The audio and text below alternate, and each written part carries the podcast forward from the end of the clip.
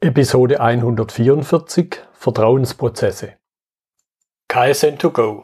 Herzlich willkommen zu dem Podcast für Lean-Interessierte, die in ihren Organisationen die kontinuierliche Verbesserung der Geschäftsprozesse und Abläufe anstreben, um Nutzen zu steigern, Ressourcenverbrauch zu reduzieren und damit Freiräume für echte Wertschöpfung zu schaffen, für mehr Erfolg durch Kunden- und Mitarbeiterzufriedenheit, höhere Produktivität durch mehr Effektivität und Effizienz an den Maschinen, im Außendienst, in den Büros bis zur Chefetage. Heute habe ich Michael Sigmund bei mir im Podcastgespräch. Er ist Senior IT-Architekt bei einem großen IT-Unternehmen. Hallo, Herr Sigmund. Hallo, Herr Müller, ich grüße Sie. Schön, dass es heute klappt. So, jetzt haben wir ein spannendes Thema. Einerseits Digitalisierung, was man jetzt aus dem Titel vielleicht noch gar nicht raushört, aber eben Vertrauensprozesse. Und ich möchte so einsteigen, die Frage an Sie, welche Rolle spielt Ihrer Meinung nach eben der Punkt Vertrauen, wenn es um Digitalisierung geht? Ja, Digitalisierung im Moment ein großes Schlagwort, äh, äh nicht nur in der Gesellschaft und in der IT-Industrie, sondern generell auch in der Politik. Äh, ein, ein, ein Meilenstein eigentlich äh, in, in der neuen Art und Weise mit äh, Informationen und Wissen umzugehen. Und wie das immer so ist mit Dingen, die man letztendlich, die Großes bewegen können, Großes Positives bewegen können, verbirgt sich natürlich latent auch immer die Gefahr eines gewissen Missbrauchs äh, oder einer gewissen Falschnutzung oder Ausnutzung dieser Technologien. Bringt das mit sich auf die natürlich immer zu achten ist äh, an der Ecke. Und man kann nicht immer alles regeln oder verbieten, sondern ab einem gewissen Punkt äh, muss eben auch das Thema Vertrauen irgendwo dazukommen. Vertrauen beiderseits im Sinne von denjenigen, die diese Technologie benutzen und anbieten, aber auch diejenigen, die letztendlich sich dieser, dieser neuen Technologie äh, bedienen und äh, die Vorteile davon auch nutzen wollen. Mhm. Ich, ich denke, klassisch, wenn wir über Vertrauen reden, dann redet man typischerweise ja über das Vertrauen zwischen Menschen. Also ich, ich glaube, es gehören immer zwei dazu. Einer, der sein Vertrauen jemand anders gibt und jemand, der sich's verdient. Jetzt haben Sie es schon ein bisschen angedeutet. Dann haben wir noch so eine abstrakte Sache wie die Digitalisierung. Das möchte ich also jetzt noch ein bisschen vertiefen. Dieses, diesen Aspekt Mitspieler, Digitalisierung, Einfluss. Wie, wie sehen Sie die, ja, dieses Wechselspiel? Ja, gestatten Sie mir da an der Ecke das Wort Digitalisierung noch mal ein kleines bisschen weiter zu treiben. Digitalisierung mag vordergründig manchmal einfach nur dargestellt sein, dass Dinge, die vielleicht im Moment manuell äh, oder in nicht elektronisch verarbeitbarer Form äh, jetzt elektronisch vorliegen, das heißt durch Systeme, IT-Technologie äh, be- und verarbeitet werden kann. Ähm, was uns im Moment äh, in der Gesellschaft sehr umtreibt oder was die IT-Branche auch an der Ecke umtreibt, ist eigentlich der nächste Schritt dazu. Letztendlich, was passiert denn mit diesem ganzen Wissen? Hat man denn noch Kontrolle über dieses Wissen? Bin ich plötzlich vielleicht Mächten ausgesetzt, die ich an der Form überhaupt nicht mehr äh, kontrollieren kann, die ich nicht mhm. mehr beeinflussen kann, die dieses Wissen für sich vielleicht monopolisieren äh, oder sogar äh, für, für, für äh, Dinge gegen mich verwenden äh, wollen. Mhm. Vertrauen ist, und das haben Sie völlig richtig äh, formuliert, Herr Müller, ist immer natürlich zwischen zwei Menschen oder zwischen zwei Parteien an der Ecke.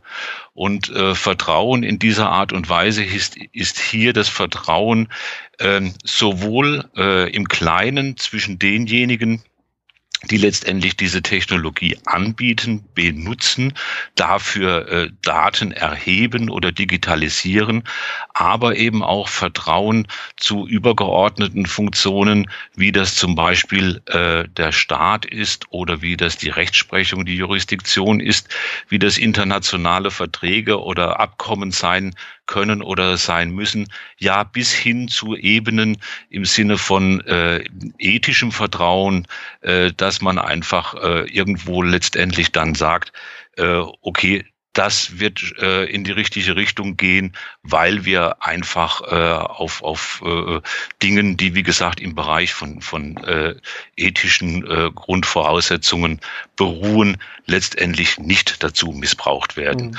Vertrauen an der Ecke, wie gesagt, sind wirklich hier nicht nur diejenigen, die jetzt einen Vertrag miteinander abschließen äh, und darauf vertrauen, der andere wird es schon richtig machen oder umgekehrt, der andere wird es schon richtig benutzen, was ich ihm gebe, sondern eben Vertrauen äh, letztendlich in allen regulierenden Kräften an der Ecke, äh, die hier mit äh, unabdinglich im Spiel sind, äh, ob das Unternehmensphilosophien, Unternehmensethiken sind, ob das Politik ist, ob das ethische Grundsätze sind oder ich gehe noch sogar einen Schritt weiter, ob das bis hin einfach zur Menschlichkeit mhm. äh, letztendlich gehört. Mhm ich habe das Gefühl, wir, wir sollten fast noch mal sogar einen Schritt zurückgehen und uns auch mal unterhalten, wie denn eigentlich Vertrauen entsteht. Man, man spricht zwar einerseits von sowas wie Urvertrauen und, und, Grundvertrauen, was vielleicht ein kleines Kind gegenüber seinen Eltern hat, aber ich glaube, wir reden an der Stelle ja über vermutlich erwachsene Menschen.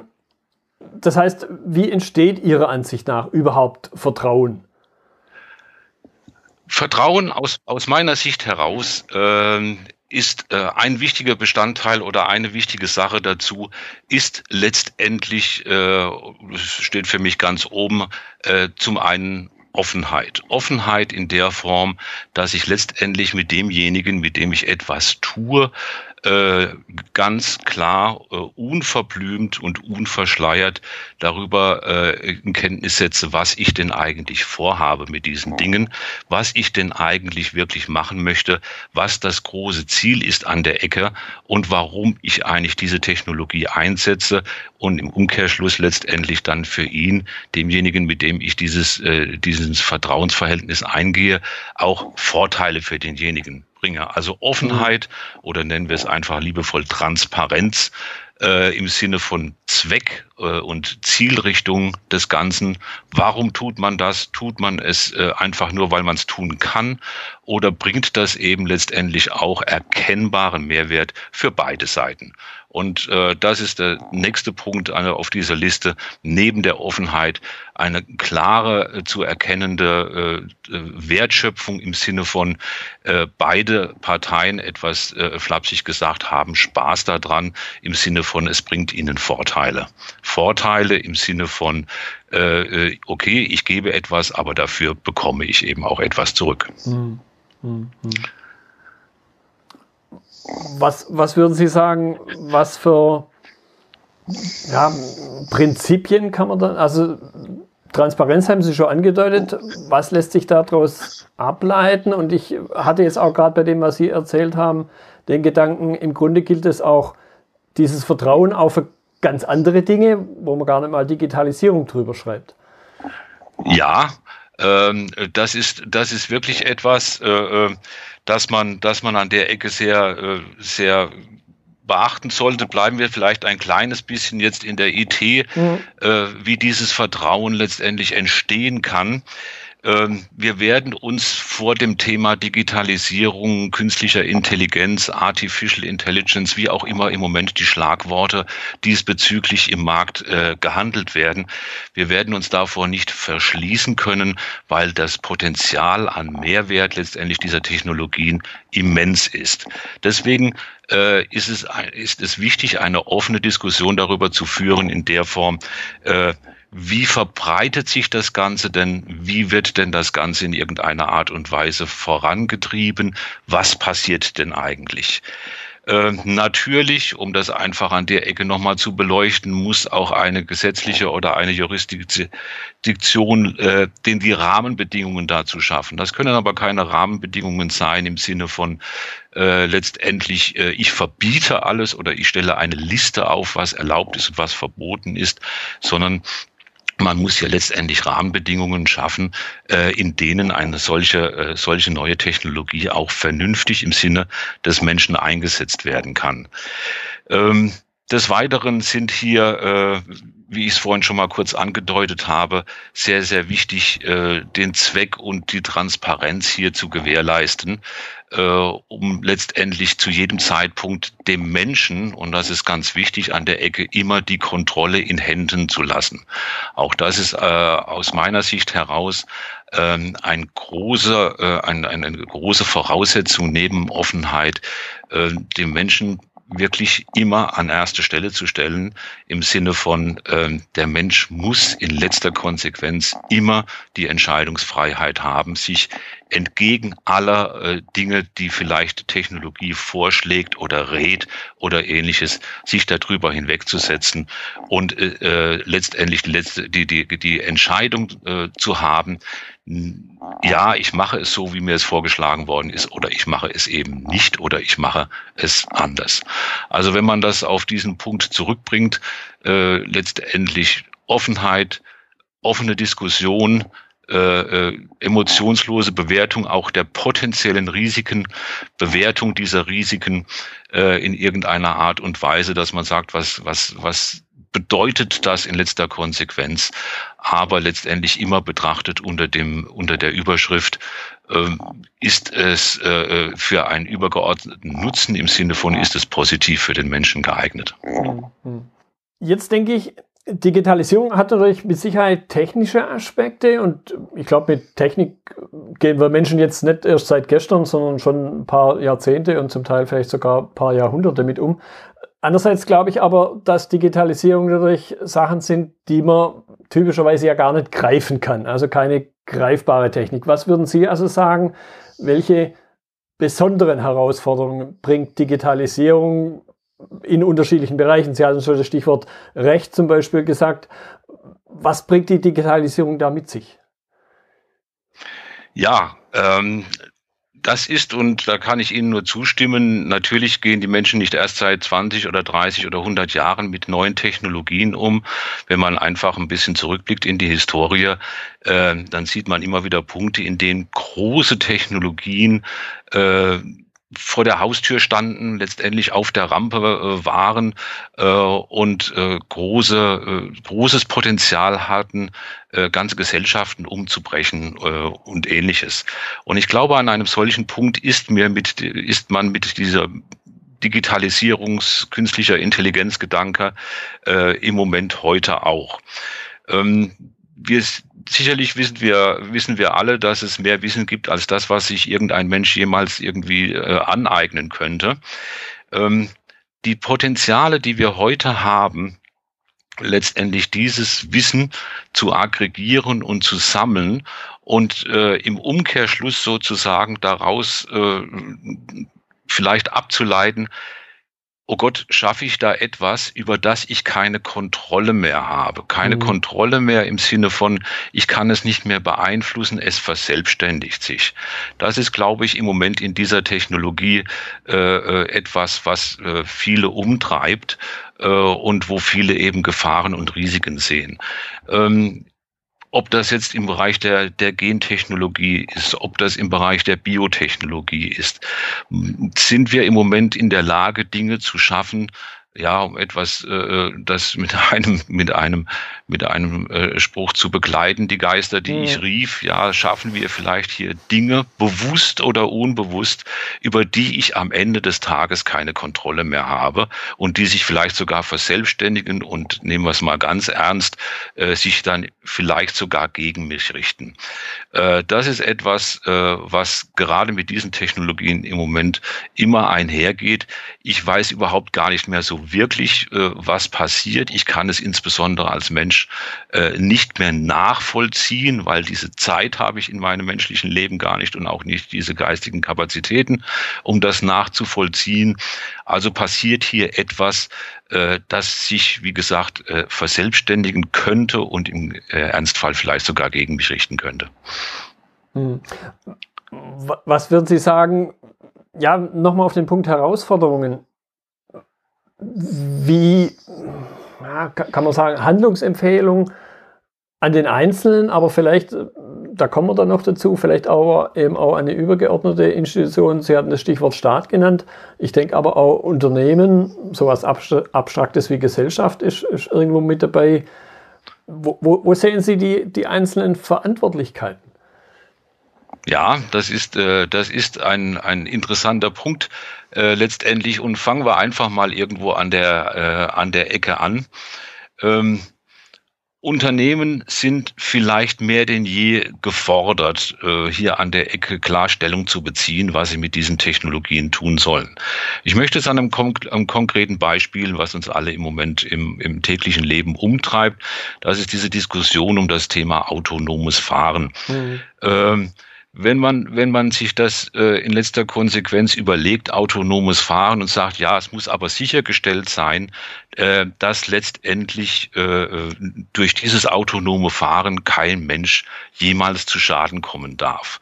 Nun, wenn man diesen Gedanken einfach mal ein bisschen weiterführt, äh, dann sind wir genau an diesem Punkt, wo man diesen Scheideweg letztendlich hat. Äh, was tue ich und was nicht? Ich möchte das ein bisschen äh, konkretisieren. Wenn Sie, wenn Sie heute sagen, autonomes Fahren muss sicherstellen, dass ein autonomes Fahrzeug an der Ecke zu keinem Zeitpunkt äh, einen Menschen auch nur ansatzweise schädigen könnte, dann kommen Sie sehr schnell in Diskussionen, die Sie mit Technik, die die Technik mit Sicherheit nicht beantworten kann, die aber selbst der Mensch auch nicht beantworten kann an der Ecke. Äh, konkretes Beispiel, natürlich kann man autonome Fahrzeuge so konstruieren, dass sobald irgendwie ein Mensch in Gefahr laufen könnte, Schaden zu nehmen, dieses Fahrzeug sofort stehen bleibt. Wenn man diesen Gedanken einfach mal weiterführt, äh, dann merkt man sehr schnell, dass das keine Lösung an der Ecke sein kann.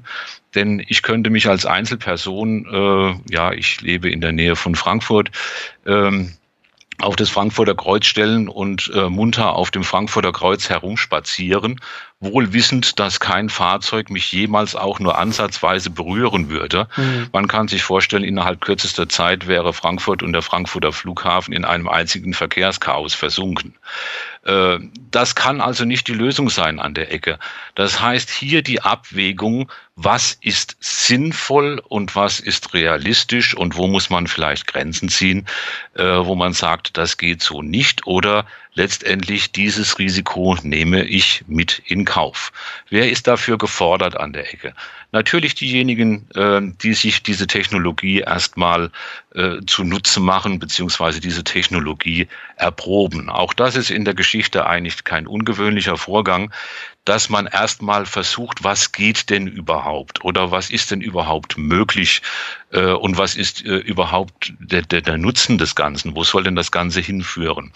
Das aber begleitend dazu und zurückzukommen auf die Digitalisierung, dass eigentlich jetzt auch schon diese Diskussion angefangen werden muss. Was wollen wir denn eigentlich damit im Sinne von, welche Rahmenbedingungen äh, gebe ich hier? Betrachten wir eine, eine Gesetzgebung zum Beispiel oder betrachten wir äh, Gesetze an der Form, dann reduziert sich das oft äh, letztendlich nach, nach der Frage, wenn etwas passiert, wer ist denn schuld? Mhm. Ja. Und das haben wir heute schon, wenn man das autonome Fahren mal weglässt an der Ecke. Äh, ja, was ist Paragraph 1 der Straßenverkehrsordnung? Sobald Sie ein Fahrzeug in Bewegung setzen, haben Sie eine Teilschuld für alles, was Sie mit diesem Fahrzeug in letzter Konsequenz dann irgendwo anrichten können. Und es ist an Ihnen dann nachzuweisen, dass es ein unabwendbares Ereignis war. Die, das berühmte Beispiel, ein Fahrzeug bewegt sich auf einen Zebrastreifen zu. Rechts ein Kinderwagen, links mhm. ein eine äh, ältere Dame. Wo, wo soll das autonome Fahren oder das autonome Fahrzeug hin? Ja, Sie kommen dann in Diskussionen, wo man sagt, ja, Moment mal, äh, wie, wie ist der Wert eines Menschen einzusetzen? Ich möchte das gar nicht weiter vollführen. Ich glaube, man merkt, hm. worauf diese Diskussionen führen können. Das kann man von Technik nicht verlangen. Und das wird man, und das wird Technik auch niemals regeln können an der Ecke. Das heißt, äh, letztendlich die Frage äh, sich zu stellen, äh, was nutzt letztendlich der Einsatz dieser Technik? Ist er nur machbar, aber hat vielleicht nur einen sehr geringen Nutzen? Bringt es uns in einem Gesamtbild weiter? Und was muss ich letztendlich Hüllen oder Schalen drumherum bilden, äh, um sicherzustellen, äh, an der Ecke, dass ich, dass ich das Ganze noch in einem vernünftigen, positiv zielgerichteten Rahmen äh, auch einsetzen kann. Mhm. Und diese Diskussion, die müssen auf allen Ebenen stattfinden. Im Kleinen, im Sinne von, äh, nutze ich diese Technik äh, nicht, weil ich sie ablehne oder zu gefährlich finde, bis hin eben, wie gesagt, zu politischen oder sogar weltpolitischen äh, Rahmenbedingungen, über die aber sehr, sehr äh, intensiv diskutiert werden muss. Und leider Gottes, so wie es im Moment abzusehen ist, wie das aber eigentlich seit Menschen auf der Erde sind, immer wieder der Fall ist, für viele Dinge es keine eindeutigen Antworten geben kann. Hm, hm, hm. Ja, das bringt mich auch zu, zu dem nächsten Punkt, den ich mir notiert habe.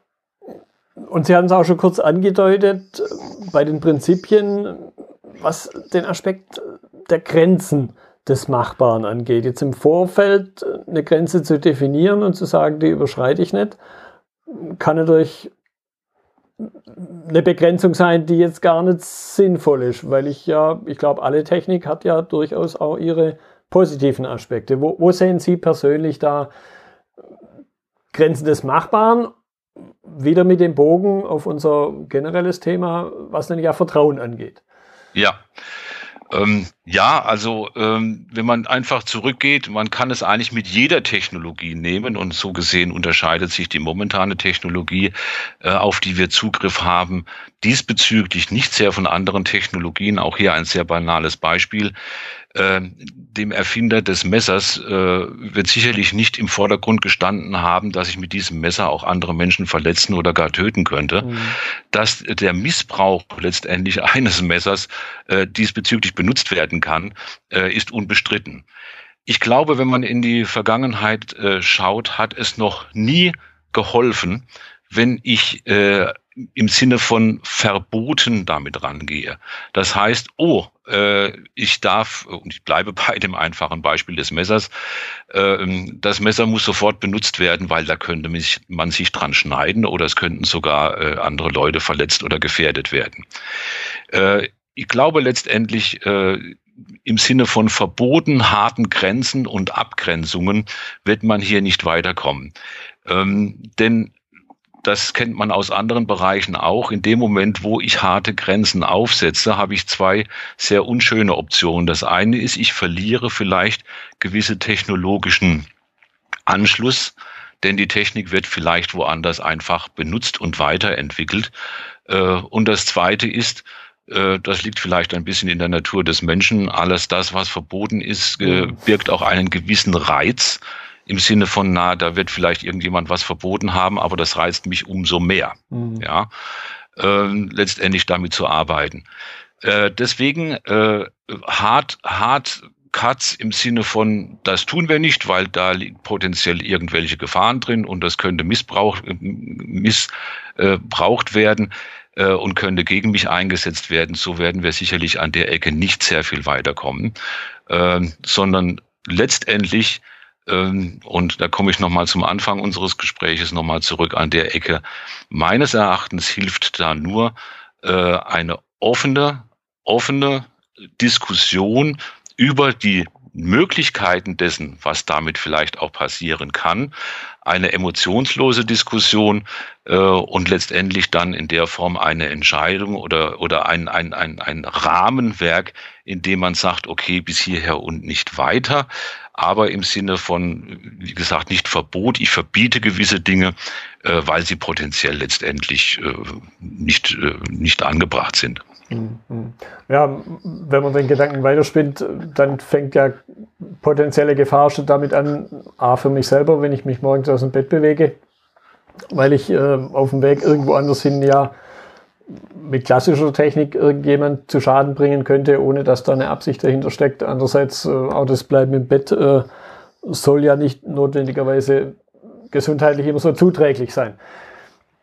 Vielleicht jetzt an der Stelle nochmal ein bisschen vertieft einerseits Verbote. Ich glaube, da können wir uns darauf einigen. Das ist eine Geschichte, die bei uns so eine Institution wie Staat und Regierung und Gesetzgeber übernimmt. Aber wir reden ja auch über den Unternehmenskontext, der, glaube ich, bei der Digitalisierung nochmal ganz spezielle ja, Rolle spielt. Und, und was würden Sie sagen, gibt es das irgend so wie eine Kann man sich sowas wie eine Selbstverpflichtung vorstellen, die Unternehmen auf sich nehmen? Das ist ein, ein sehr guter Aspekt und äh, ich, ich bin äh, eigentlich ein großer Freund zu, äh, zu dieser Art und Weise des Regulatoriums, Selbstverpflichtung, äh, Verpflichtung dessen auch, was denn letztendlich meine Unternehmung an der Ecke macht. Ähm, und dass man sich, dass man sich auch als Unternehmen, aber auch eben als Kunde letztendlich irgendwo äh, selbst befragt, ohne dass ich von außen reglementiert worden bin, tue ich oder tue ich es nicht. Äh, ich nehme das jetzt einfach in der IT-Industrie mal als Beispiel, dass äh, ja außer Rand und Band geratene Daten sammeln äh, in jeder Art und Weise. Ja. Ähm, nun gibt es zwei Möglichkeiten als Kunde, dass man sagt, ich verweigere mich dem und ich gebe meine Daten nicht preis oder ich gebe nur diese Daten preis, äh, äh die ich verpflichtet bin, preiszugeben.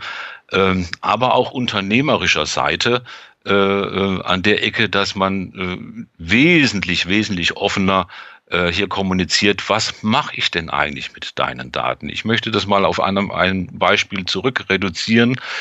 Ähm, wenn jemand von mir Daten möchte, äh, und sagt, äh, ich brauche die, um dies und das und jenes zu tun, da kann ich dich viel besser bedienen oder was auch immer, so sollte man dann doch vielleicht eine gewisse Hintergrundfrage stellen, äh, was hat diese Unternehmung denn eigentlich für ein, ein, ein äh, Geschäftsmodell, mhm. und ich mhm. meine hier jetzt nicht betriebswirtschaftliche Geschäftsmodelle im Sinne von Gewinn oder Profit oder Shareholder Value oder was es auch immer ist, äh, also nicht einen betriebswirtschaftlichen Aspekt, sondern im Sinne von, für was möchte diese Unternehmung eigentlich stehen? Und hier sind, glaube ich, äh, unsere, unsere Vorstände, unsere CEOs dieser Welt äh, ganz stark aufgefordert, äh, an der Ecke solche äh, Eigenverpflichtungen, die sie aus freiem Willen heraus letztendlich definieren können, also nicht durch gesetzlichen Zwang oder ähnliches, sondern wirklich durch eigenverantwortlichen Handeln im Sinne von Teilnehmer in einer Gesellschaft, äh, sich eigene Richtlinien vorzugeben und eigene Maßstäbe vorzugeben, was sie denn eigentlich, für was sie stehen möchten, was man mit ihnen verbinden möchte. Und ich glaube, gerade in Zukunft werden das äh, wird es ein, ein, eine, ein, ein Auswahlkriterium werden, äh, neben Produktqualität, Preis und was auch immer, also alles das, was wir mhm. eigentlich äh, äh, viele, viele Jahrzehnte kennen, dass man sich vielleicht auch durchaus mal überlegt, mit wem mache ich denn eigentlich Geschäft im Sinne von, für was steht denn diese Unternehmung eigentlich? Was möchte sie? Wo möchte sie hin? Äh, wofür lässt sie sich auch äh, dafür anschauen? Äh, und hinterfragen im Sinne von, du hast, kannst viel erzählen, aber tust du es auch wirklich? Äh, und wenn nein, dann ist das keine Basis, mit der ich mhm. mit dir in irgendeiner Art und Weise geschäftliche Beziehungen eingehen möchte. Mhm. Ja, ich, ich denke da an der Stelle dann aber auch ein Stück weit an die Verantwortung des Einzelnen. Sie hatten den Aspekt Geschäftsmodell genannt. Ich, ich glaube schon, dass man den, den Einzelnen nicht völlig aus seiner Verantwortung entlassen sollte, im Sinne von zu hinterfragen, wie sieht denn das Geschäftsmodell meines Gegenübers, in der Regel ja gleich Unternehmen, aus. Speziell, wenn es darum geht, hier kriege ich was umsonst. Ja. Weil unterm Strich irgendjemand, äh, irgendwie muss es bezahlt werden. Und ich bezahle im Zollsaal, glaube ich, halt schon oft mit meinen Daten. Was man sich, äh, ich glaube, viel zu selten bewusst macht. Absolut, ein ganz wichtiger Punkt. Äh, ich bin ehrlich gesagt immer so ein bisschen äh, erschrocken, irritiert über die Selbstverständlichkeit und, und Gleichgültigkeit, mit der man neue Technologien kostenfrei nutzt, ja, ähm, ob das jetzt, ich nehme es wirklich nur exemplarisch, WhatsApp zum Beispiel mhm. ist, dass aber eigentlich niemand sich wirklich fragt an der Ecke, was ist denn ein Geschäftsmodell hinter WhatsApp? Warum tut das jemand eigentlich? Ja, äh, äh, warum bietet er mir kostenfreien Service? Warum bietet er mir kostenfreie Information oder Kommunikationsmöglichkeiten, die ich vorher so in der Form eigentlich noch nicht gekannt habe? Und die pauschalierte Antwort darauf ist oft immer, na ja, gut, die Werbung, ja. Äh, Werbung ist auch kein Geschäftszweck, äh, äh mal vordergründig, sondern wie Sie bereits richtig sagten, es ist letztendlich das Einsammeln von Daten und das, äh, das Handeln von Daten. Im legalen Umfeld, ich unterstelle hier niemanden irgendeine Illegalität, äh, im legalen Umfeld. Und das ist die Verpflichtung des Einzelnen, letztendlich dann zu entscheiden, Moment, möchte ich das eigentlich an der Form, finde ich das in der Art und Weise, wie es im Moment passiert, überhaupt noch angebracht? Und möchte ich das in der Form haben? Und gegebenenfalls dann auch für sich selbst zu entscheiden, nein, da spiele ich nicht mit, da möchte ich äh, letztendlich kein äh, Teil davon sein und diese Technologie letztendlich äh, dann auch einfach nicht zu benutzen. Und was uns gerade die IT-Technologie in den letzten Jahren gezeigt hat, ist eigentlich die, das, was in den letzten zehn Jahren in der gesamten Gesellschaft umgegangen ist, die, die, die Kraft oder die, die, die, die Entscheidungskraft, die Kunden, äh, genau solche Dinge äh, letztendlich zu beeinflussen, äh, Ganz konkretes Beispiel. Angenommen, irgendjemand würde sagen, so ab sofort, das reicht jetzt diese Technologie, es nutzt keiner mehr, dann äh, würde diese Technologie auch relativ schnell wieder verschwinden.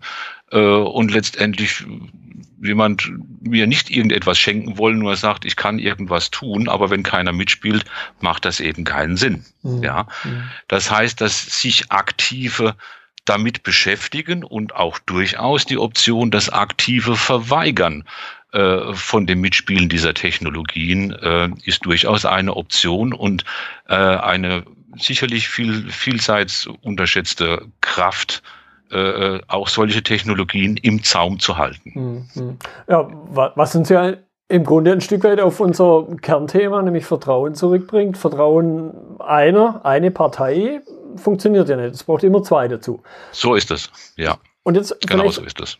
Vielleicht zum Abschluss die, der Blick ein bisschen in die Zukunft. In die Vergangenheit blicken ist in der Regel relativ einfach.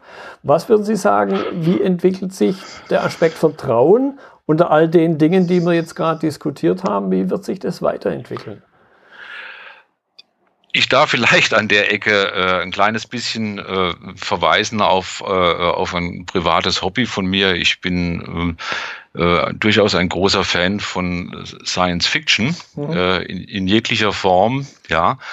Äh, in, aus dem Aspekt heraus, dass ich immer wieder fasziniert eigentlich bin an der Ecke, äh, was Autoren oder, oder Schriftsteller eigentlich schon vorausgesehen haben was kommen könnte oder wie sich gewisse Dinge entwickeln könnte, äh, ohne, ohne auch nur ansatzweise ein Indiz darauf gehabt zu haben, dass sowas vielleicht in 20, 30 Jahren wirklich da ist oder vielleicht sogar in, unter, in unser Alltagsleben äh, mit aufgenommen wird. So als Beispiel, wir kennen alle Raumschiff Enterprise und den berühmten Communicator des Captain Kirks. Äh, wir haben diesen Communicator heute alle in Händen und in, äh, äh, und in der Tasche. Ja, es heißt liebevoll einfach äh, Handy. Ja. ja. nichts anderes äh, ist das eigentlich. Ja, äh, wie wird sich das Ganze aus meiner Sicht heraus entwickeln? Ich glaube, äh, dass der Raum, der für diese Diskussionen wie Vertrauen, Sinnhaftigkeit, das, das Abschätzen im Sinne von, was ist machbar, was sollten wir tun, was sollten wir nicht tun, wo sollten wir äh, äh, eingreifen oder, oder wo sollte in irgendeiner Art und Weise eingegriffen werden, wo sollte letztendlich, aber wo regelt sich das Ganze vielleicht von selbst, ja, um auch hier einen kleinen Einschub äh, äh zu geben an der Ecke. Ähm, nehmen wir das Thema E-Mailing. Mhm. Äh, toll, wir konnten alle uns plötzlich E-Mails schicken. Es war eine unglaubliche Art und Weise der Kommunikation. Äh, es ist relativ schnell pervertiert worden und äh, letztendlich dann wieder äh, zurückgedrängt worden äh, durch andere Kommunikationsmedien, also im Sinne von, was regelt sich vielleicht sogar selbst. Ich sehe in Zukunft die Diskussion dahingehend, äh, dass mehr Raum äh, geschaffen werden muss. Und Gott sei Dank hat man auch hier die technologischen Möglichkeiten, weiter, breiter und offener Diskussionen darüber zu führen.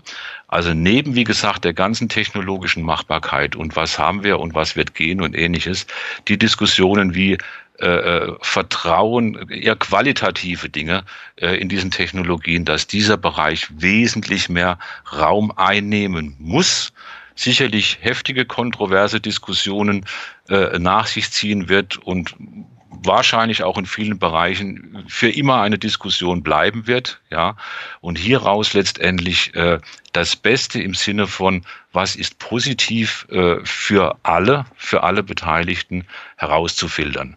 Um äh, den Kreis zu schließen zu dem Science Fiction, äh, äh Liebe meinerseits ähm, an der Ecke, ähm, ja, man, man kann vielleicht dahingehend das ein bisschen erkennen. Äh, wer Star Trek ein bisschen kennt, mhm. weiß, dass es eine oberste Direktive gibt, die heißt äh, Nicht-Einmischung in jegliche Art von andere Völker und Kulturen, ja, oder andere Universen. Das kann man beliebig weit vergrößern, ja.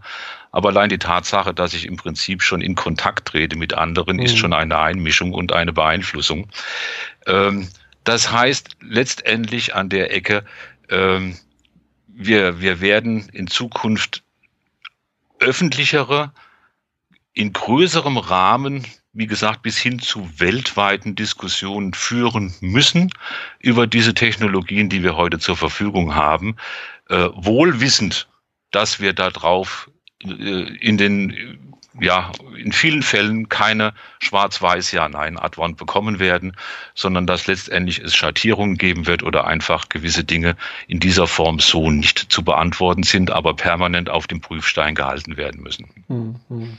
Ja, ich, ich denke, das, das war definitiv ein gutes Schlusswort, weil es eben auch diesen Prozesscharakter wieder in den Vordergrund stellt. Die Dinge enden nicht, wie klassisch jetzt meinetwegen ein Projekt. Nein, das ist, das ist, das, wie gesagt, das ist eine, eine, eine, eine äh, essentielle äh, und, und immer bedeutender werdendes Teil jeglichen Tuns und eigentlich, äh, wenn man es jetzt äh, hochphilosophisch nimmt, eigentlich der Weiterentwicklung äh, äh, des Menschen, diese Diskussionen immer wieder zu führen und auch immer wieder von neuem zu führen äh, und äh, in neuen Lichtern und neuen Rahmenbedingungen äh, und neuen Möglichkeiten vielleicht auch Antworten auf Dinge zu finden, die man vorher nicht hat, oder vielleicht bestehende Antworten erneut zu hinterfragen, äh, um letztendlich äh, diese, die, diese Dinge erneut äh, äh zu bewerten und vielleicht in einem etwas anderen Licht zu sehen. Mhm. Ja, Herr Sigmund, ich danke Ihnen für Ihre Zeit. Das war mal ein etwas anderes Thema, aber trotzdem sehr, sehr spannend. Ich danke Ihnen, Herr Müller. Das war die heutige Episode im Gespräch mit Michael Siegmund zum Thema Vertrauensprozesse. Notizen und Links zur Episode finden Sie auf meiner Website unter dem Stichwort 144. Wenn Ihnen die Folge gefallen hat, freue ich mich über Ihre Bewertung bei iTunes. Sie geben damit auch anderen Linieninteressierten die Chance, den Podcast zu entdecken. KSN2Go Herzlich willkommen zu dem Podcast für Lean-Interessierte, die in ihren Organisationen die kontinuierliche Verbesserung der Geschäftsprozesse und Abläufe anstreben, um Nutzen zu steigern, Ressourcenverbrauch zu reduzieren und damit Freiräume für echte Wertschöpfung zu schaffen, für mehr Erfolg durch Kunden- und Mitarbeiterzufriedenheit, höhere Produktivität durch mehr Effektivität und Effizienz an den Maschinen, im Außendienst, in den Büros bis zur Chefetage.